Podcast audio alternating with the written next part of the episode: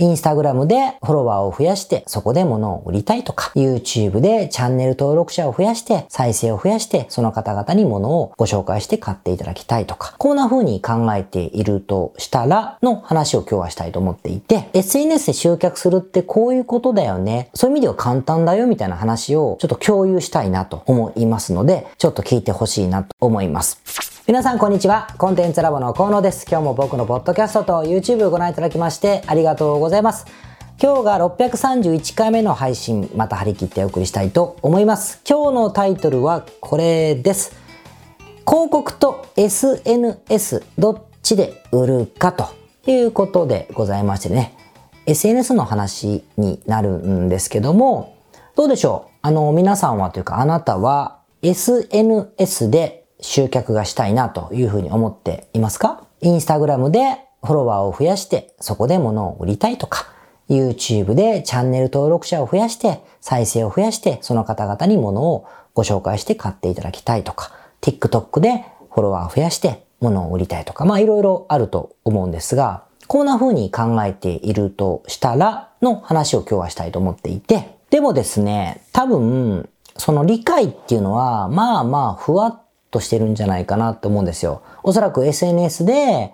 まあ自分のフォロワーなり登録者なり視聴者が増えてくれば、まあ、自分の商品を説明する方々も増えるので、そこでこう自分の認知が広がっていくみたいな風にこうなんかざっくり思ってると思うんですね。なんで今日はそれざっくりしてる、しててもいいんですけど、してる方々に、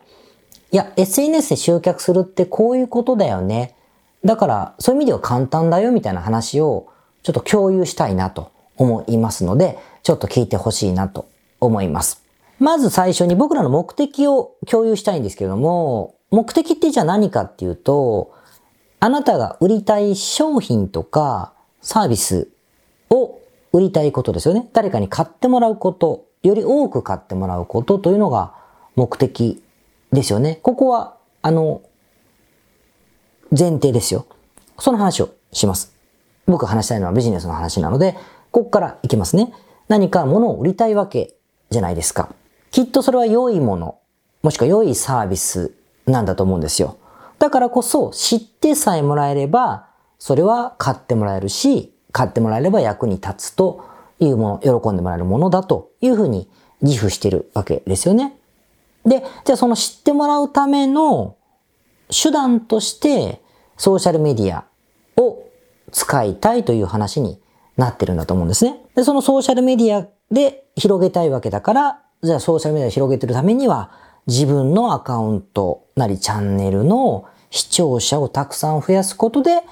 ソーシャルメディアで知ってもらう人が増えるんだろうと。で、結果自分がその良いと思ってる商品が、とかサービスが売れていくというふうに思ってるわけですよね。ここまで合ってます？物を売りたい、売りたいものがある、あ、もの、売りたいもの、売りたいサービスがある。それは知ってもらえれば売れる良いものである。じゃ知ってもらう手段はソーシャルメディアを使いたい。ソーシャルメディアを使って知ってもらうってことは自分のアカウントを見る見る人がたくさん増えて、そこにアクセスを集めるというか、えー、紹介することによって物が売れるみたいな順番だと思うんです。ですよね。なんですが、じゃあですよ。じゃあ、ソーシャルメディアで自分の商品をたくさん紹介することができれば、それでいいでしょ？だって。いいものなんだから伝われば売れるわけじゃないですか。なので、これ、これだけ言うんであれば別に YouTube 広告、つまり YouTube に挟まるね、あの5秒でスキップできるやつですよ。YouTube 広告、ストリーム広告と言うんですが、YouTube 広告だったり、Instagram の広告、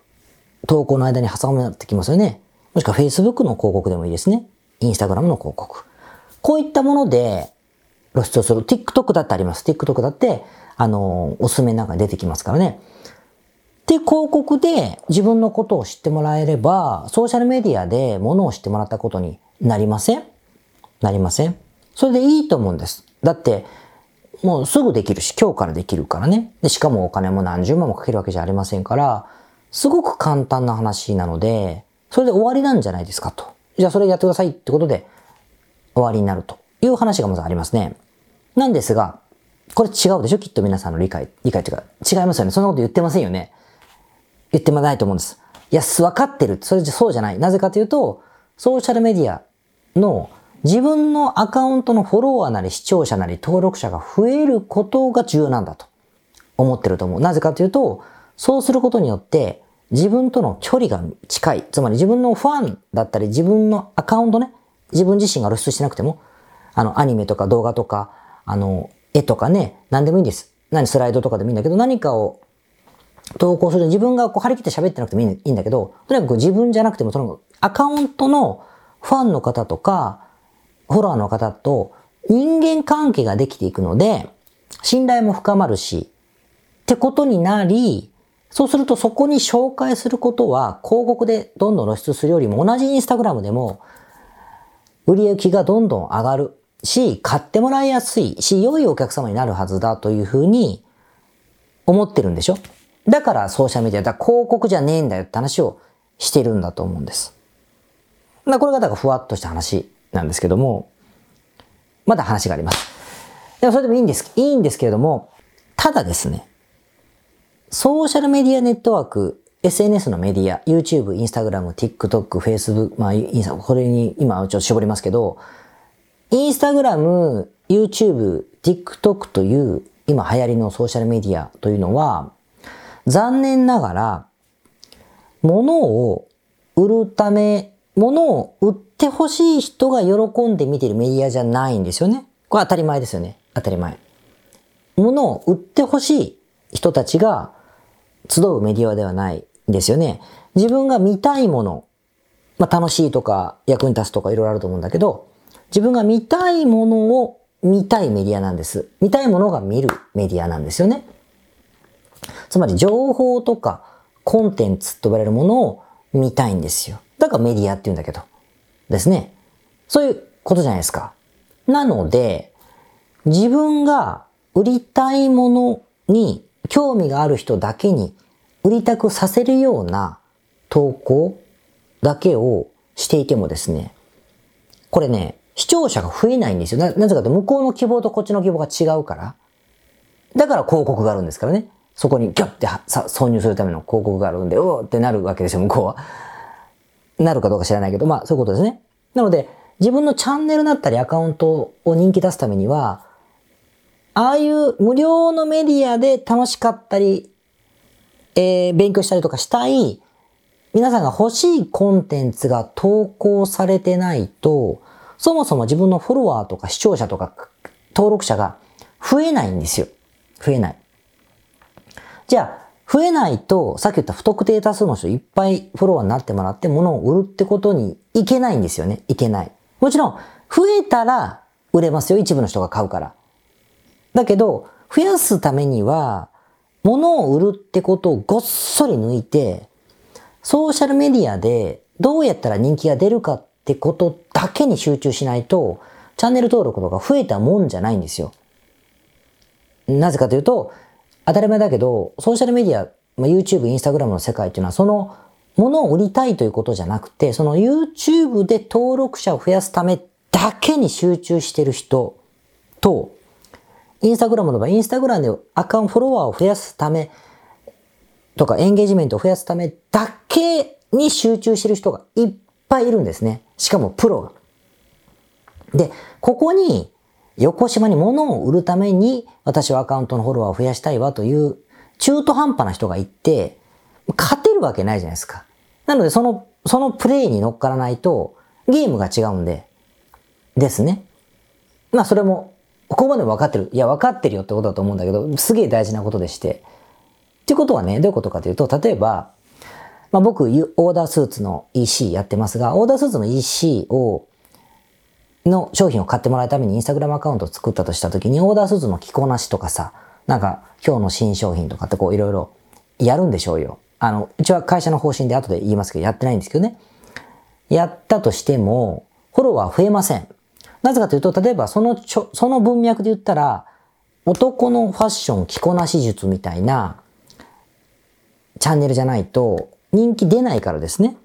そういうのしかみんな欲しくないから。で、そうしていくと、オーダースーツとかじゃなくても、スーツとかさ、ジャケットとかパンツ、ユニクロ、H&M、うん、わかんない。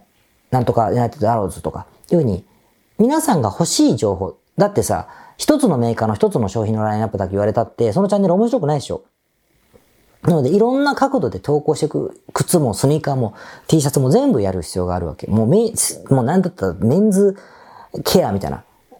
美容のなんかとかもね、発信したりとかしていって、人気を探っていくわけですよ。で、しないと、不特定多くの人を集めることがそもそもできないから、スーツを売り込むこともできないわけですよね。ってことを言ってるんです。だから、そこの目的の中には、スーツを売ろうみたいなことを思ってたら、そのチャンネル人気出ないから、おおよそ、スーツ販売の店がやってるのではないようなアカウントになりがちなんですよね。人気出そうと思ったらですよ。わかります？っていうことになるんです。なので、あの、ソーシャルメディアで売りたい場合っていうのはどういうことが起こるかというと、それ理解してる人がじゃあソーシャルメディアで人気出すぞって不集中してやるじゃないですか。そうしたら、普通にソーシャルメディアで人気が出るんですよ。出す方あれ、あれありますから、ね、出るんですけど、出たら、今度はね、じゃあ、登録者が10万になりましたとか、20万になりましたってなってくると、自分がそこで影響力を出す、何か、何か商品を売ろう。自分がもともと売りたかった商品を売ることができたら売れますよ、そら。やっただけど、もうその頃にはね、あなたの商品以外のものを売ってくださいって案件が入ってきます。あと広告費も結構 YouTube だったらそこそこのお金になるんですよね。もっとこれ大きくしましょうかって話になっていくじゃないですか。ってなるともはやビジネスが変わってるんですよね。違うビジネスをしてる人になります。ってこと。メディア事業をやってる人になるんで。まあ、YouTuber って言ったらわかりますよね。インスタグラマーでもいいけど。違う事業をしてる人ってことになるので、そこでまあその影響力を使って全く違う角度の商品を、えー、コラボで、えー、作って売り出してみたりとかってことで D2C ブランドを作ったりもできるかもしれない。から、でも入り口が違うからビジネスのモデルが全く違うんですよね。だったら、最初の物を売りたかったわって話じゃなくて、もう別の商売頑張ってうまくいった人って感じになるわけですよ。意味伝わりますかね？整理しますよ。SNS で人気を出すってことは、すなわち SNS で人気を出すメディアを作る事業になる。事業になるから、決して商品を売るためという入り口ではない。これを間違うと、まず、そもそも SNS の人気は出ないと思います。そういう人多くないですか？出ないと思います。なので、まあいいんですよ。それでもいいんだけど。だから、SNS を人気出すってことは SNS 事業をすることになるから、その事業をした方が割り割り切ってていいと思います。で、そうじゃない場合、商品だけを SNS でどう、どうやら売りたいなとか主張したいなの時には、だから広告があるんですからね。あの、Facebook にも YouTube にも Instagram にも TikTok にも、だから広告があるんですよ。あなたは直接売りたいですかっていうサービスをわざわざ用意してくれてるのは、そういう意味ですね。そうじゃないなら SNS の文脈の中で人気を出してくださいなっていうことを言うべきです。で、もちろん、ブランドの作り方とかなんかやってるともうキリがない。SNS の使い方なんかもう何百万通りあるし、理解の仕方で全く違うんですよ、言い方はね。だけど、これが僕は、ふわっとしてる人はこれをまず理解した方が僕はいいと思ってます。そうじゃないとやっぱりね、物を売りたいインスタグラムアカウントが全く成長しないまま物も売れなくて広告固くなにやらないみたいな人ってめっちゃいるので、これは大いに違いますね。だから僕のクランさんとかも YouTube チャンネルとかで成長させてる人ってもちろんいますけれども、それとこれとは別ってなってる人がいます。結局は。それとこれが別になることがやっぱ多いですね。つまり YouTube チャンネルは YouTube チャンネル単独で成長して人気者になってるんですよ。その人気者になったものの中で何かをするってことはあるけれども、それはもう元々計画してる事業とは全く別のものだから、二つの事業ドメインがあるぐらいの勢いになっています。で、これがまずふわっとしてる人は理解した方がいいってことですね。種類が違うんだってことです。で、でも、もちろん、それがイコールになる場合もあります。売り込むためのアカウントの人気の出し方と、ソーシャルメディアでの人気の出し方がイコールになることが、それはね、えー、女性のね、安めのアパレルとか、2、3000円で売ってるアパレルのアカウントは大体服の紹介だけを可愛く可愛くしていくことによって、そのアカウントが登録者が5万、10万、20万ってなって物が売れていくってサイクルのアカウントにはなりますよ。アクセサリーとか、うちのクライアントさんもアクセサリーでそういうことをしてる人はいます。アクセサリーを紹介する、売り込むためだけにその自分のアクセサリー紹介して、そのアカウントが成長して、そのアクセサリーを探してる人が見てるからね。っていう、イコールになるのはたまにあるんですよ。でもね、大体ファッションに行き着くんじゃないかなというふうには、ネイルとかもギリかな。ネイルサロンやってるならそれもギリかもしれませんね。ってことがあるんですけども、そうじゃない場合は、全く主流が違うものになっちゃうので、事業、違う事業をしているぐらいの思いを持った方が、ソーシャルメディアはうまくいくんじゃないかなと思うし、グワングワン揺れてるんだったら、もうはっきりと広告出した方が、よっぽど毎日無駄な投稿するよりもね、金と時間が安く済むんじゃないかなって思ったりもしますね。まあまあ、それはどっちもじゃあどうやってやるかって方法論があるから、またこれはお教えしますけれども、まただふわっとしてるとね、混ざっちゃうじゃないですか、ぐちゃっと。そうするとなんか、インスタグラム効果ないけど投稿させられ地獄みたいな経緯に処されますのでね、これはちょっと、あの、良くないなと思いました。それでは、また、質問があれば、えー、送ってください。で、また、来週。はい。それでは631回目の雑談でございまして、今日はライブ行ったよって話をしたいと思います。私ですね、昔から公言している通り、音楽がそんなに、あのー、好きではありませんので、好きではないというか、そんなハマっていないので、ライブっていうのは行かないんですよね。もう行ったのはね、20年以上前に、サラリーマン2年目ぐらいに、同期のみんなで、レゲエサンスプラッシュっていうのがね、屋外であった、真夏にあって、当時レゲエが入ってたんで、それでいろんな、今でいうフェスなのかないろんなレゲエのバンドが出てきて、まあ、踊りながらとか酒飲みながら見るみたいなのに行ったっきりですよ。全然、そこから疎遠ですね。そこからもっぱら家族、娘のね、あの、ストップリのライブに送ったりとか、そういうことはしてますけども、行ったことはなかったんです。なんですが、ひょんなことにですね、この何十年ぶりにライブに行ってきました。実は。で、行ったのはですね、えー、ケツメイシさんです。ケツメイシさんって知ってますか？あの、多分同世代の方は当然ご存知ですよね。ビッグアーティストでございますので。で、ケツメイさんのライブに行ってきましてですね、埼玉スーパーアリーナだったんですけど、1万9000人、2万人ぐらい入るのかな ?1 万9000人の、えー、観客がもう満員御礼、超満員で、もう熱気ムンムンでした。で、しかも、あの、ケツメイさんって、あの、アルバム出してライブ、アルバム出してライブ、テレビとか出られないので、ライブの方々なんですよ。なんでそのライブをいつもやってたのに2年3年このコロナでできなかったものが久々だったらしくて、それでもう多分ファンの方は待ちわびた感じだったので、すげえ、ものすごい熱気でした。で、僕もですね、やっぱやるからには、こう、絶対的に体験するというのを決めてるタイプなので、もうタオルもちゃんと買ってね、ライブの。万全で挑みましたよ水も買ってって。飲んだんですけど、すごかったっすよ。あの、もう久々なのもありましたけど、1万9000人、サッカーはね、僕、轟競技場に川崎フロンターレってチームの応援空間、あのサッカーがだいたい超前に2万2000人ぐらいなんですよ。で、昔、声が出せる頃の轟っていうのは、まあちゃんとつってこう声を出すんでサッカーも盛り上がってはいましたけど、でも、全然違いますね。ライブは、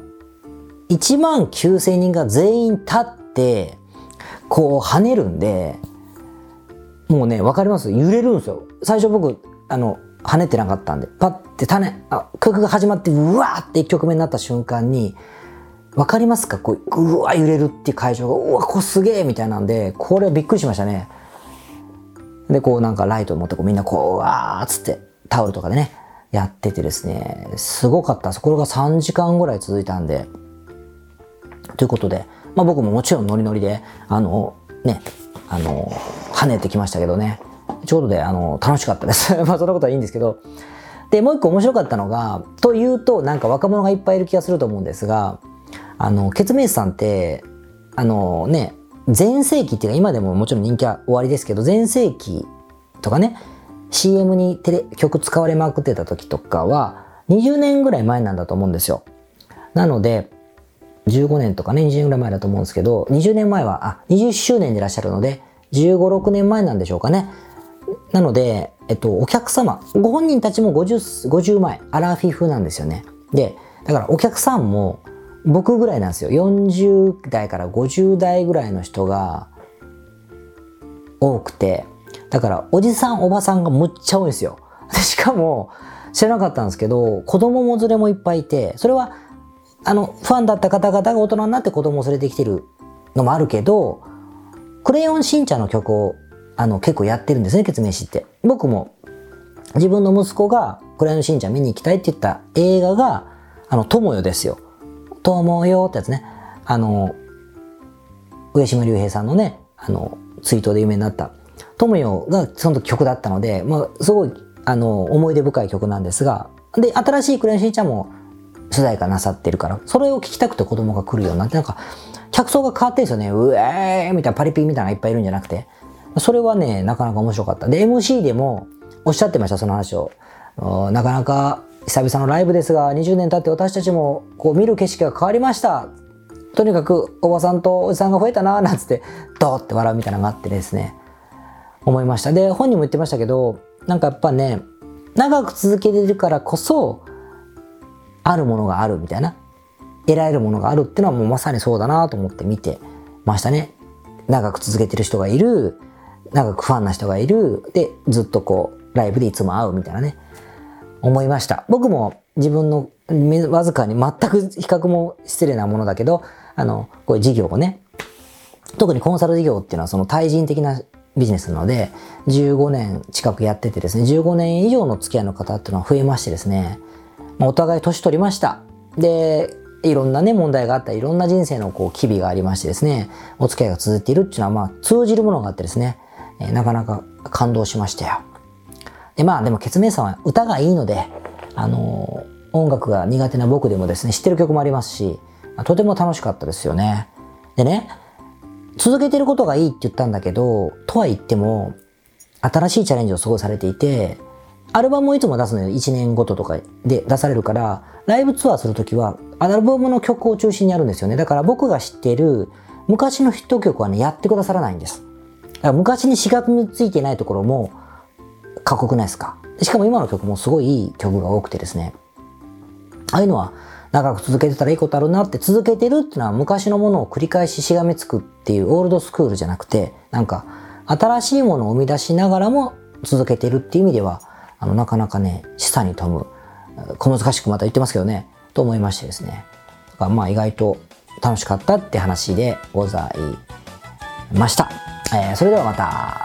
来週。皆さんこんにちは。コンテンツラボの河野と申します。この YouTube チャンネルをご覧いただきましてありがとうございます。え普段は在住の起業家の皆さんにインターネットを使ったビジネスのサポートをさせていただいております。これまで、え約3000人の方々のビジネスのサポートを行い、すべてのクライアントさんの売上総額は300億を超えているぐらいだと思います。えこのチャンネルではそんな経験をもとにインターネットビジネスもしくはインターネットを使った起業についてえ詳しく役に立つ情報をお送りするように心がけております。海外においての事例もとても豊富に含んでいますので、日本の方にも適用できることがとっても多いと思っております。ぜひチャンネル登録をして配信をご覧になってみてください。ポッドキャストをお聞きの皆様、こんにちは。コンテンツラボの山口よしこと申します。普段はサンフランシスコに住んでおりまして、日々現地からコンテンツラボのお仕事を行っています。いつもご視聴ありがとうございます。いつも聞いてくださっている海外在住の方日本在住の方起業して制約のない自由なライフスタイルを実現したいと思っていませんか？今日はそんな皆様にですねお知らせとお願いがありましてこんな風に最後にお邪魔させていただいています。そのお願いというのはですねコンテンツラボのコンサルティングサービスについて知っていただくということです。で、あのー、番組の中でも河野が時々メンバーさんと呼ばせていただいていることがありますのでご存知の方も多いと思います。起業前の方にはビジネスプランを一緒に考えることから始め起業後の方には集客組織化異業種展開だったりはたまたお金の残し方とかそして望むライフスタイルの実現というところまでですね。メールやオンライン通話でのコンサルティングのほかに学べる仕組みとしてあの定期的に私たちの方からコンサルティングを受けていただいているメンバーさん用に教材をあのお配りしたりですね。あと世界各地にお住まいの起業してビジネスの広がりを目指す日本人の方同士とつながれる仕組みを取り入れたりといったコンサルティングやコミュニティ参加が全て入ったサービスになっております。私たちのクライアントさんは7割が海外在住者在住者さんでですね。3割が日本にお住まいの方です。これから起業したい方すでに起業している方あとはあの起業して少し時間が経ってもうあの成長期に入られている方皆さんそれぞれあのビジネスのステージはそれぞれですけれどもとても刺激的にご一緒させていただいています。でよく聞かれるのですけれども海外在住ということにかかわらずですね私どもでは日本にお住まいでビジネスを展開している方とかあの起業計画されている方にもお使いいただけるコンサルティングサービスとなっていますのでご安心ください。起業前起業後日本海外とか関わらずプロフェッショナルな支援